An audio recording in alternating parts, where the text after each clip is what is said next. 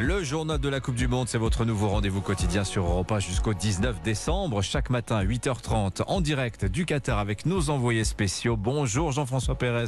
Bonjour Dimitri et bonjour à tous. Ah, la Coupe du Monde, elle débute donc après-demain avec le match d'ouverture Qatar-Équateur. L'équipe de France, elle, entrera dans la compétition mardi. Ce sera face à l'Australie.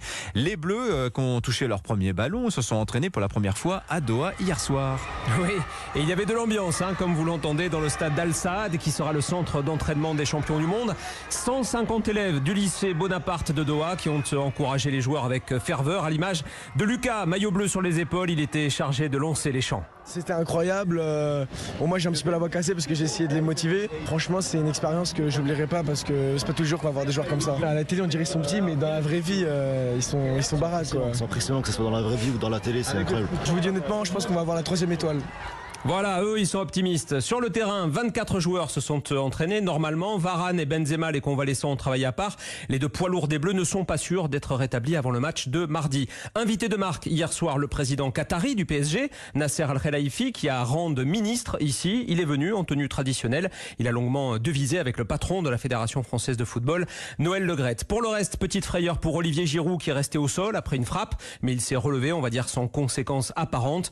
Aujourd'hui, le programme, midi, heure de Doha, 10h à Paris, une conférence de presse avec Adrien Rabiot et Lucas Hernandez. Et ce soir, un entraînement, mais cette fois à huis clos. Alors Jean-François, chaque matin sur Europe 1, à cette même heure, nous aurons rendez-vous avec notre consultante exceptionnelle, la capitaine de l'équipe de France féminine de foot, Wendy Renard. Oui, Wendy Renard, c'est une signature du foot français, un palmarès extraordinaire, 136 sélections en équipe de France, 15 fois champion de France avec l'Olympique lyonnais, 8 fois vainqueur de la Ligue des champions. Chaque matin, vous l'avez dit, grâce à Jacques Vendroux, elle nous offrira son regard sur cette Coupe du Monde et en particulier sur l'équipe de France. Une équipe qui doit gérer du mieux possible, on va dire, le compte à rebours qui la sépare du premier match. Wendy Renard connaît ces moments-là par cœur. Ah oui, j'en ai, euh, j'en ai joué des compétitions, que ce soit en club ou, euh, ou en sélection. Euh, donc forcément, oui, il y a, y, y a, de l'impatience et on arrive à, à s'occuper comme on peut, en faisant des, des jeux aussi de cohésion, en écoutant de la musique, en, en regardant des, des matchs, des séries. un peu, après, c'est, c'est, c'est chacun, chacune,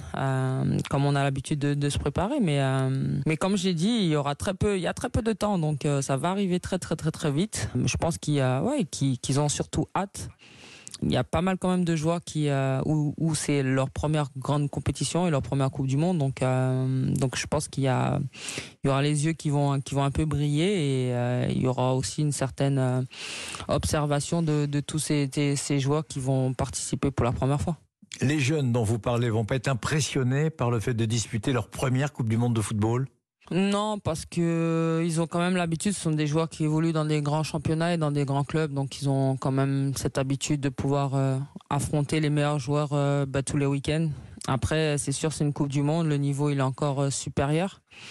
Il y a, des joueurs expérimentés qui ont gagné, qui ont eu cette chance de la gagner en, en 2018. Donc, euh, ils seront bien encadrés, bien entourés. Il y a un sélectionneur aussi qui a, qui a beaucoup d'expérience, qui a joué, qui a gagné en tant que joueur et en tant que sélectionneur. Donc, euh, je pense qu'il saura recadrer et surtout accompagner, pas recadrer, mais accompagner ces, ces joueurs qui auront besoin peut-être un peu plus de confiance, de sérénité. Mais, euh, mais forcément, le cœur va battre un peu plus vite. Ça fait partie du, du jeu. Mais après, une fois qu'on est sur le terrain, ben, on oublie tout ça et on pense qu'à une seule chose, c'est jouer avec ses qualités et donner le maximum pour, euh, pour gagner. Wendy Renard qu'on trouvera donc chaque matin sur Europe avec Jacques Vendroux. Jeff, vous nous rappelez le dispositif d'Europe 1 pour cette Coupe du Monde? Bah, Le matin, vous l'avez, 8h30, hein, c'est notre rendez-vous jusqu'au 19 décembre. Europe Midi évidemment avec Wendy, avec notre équipe, les matchs de l'équipe de France, les grandes affiches en intégralité, puis Europe 1 Sport spécial Coupe du Monde, tous les soirs, 19h15, 23h à partir de lundi autour de Lionel Rousseau bien sûr et de tous nos consultants. Merci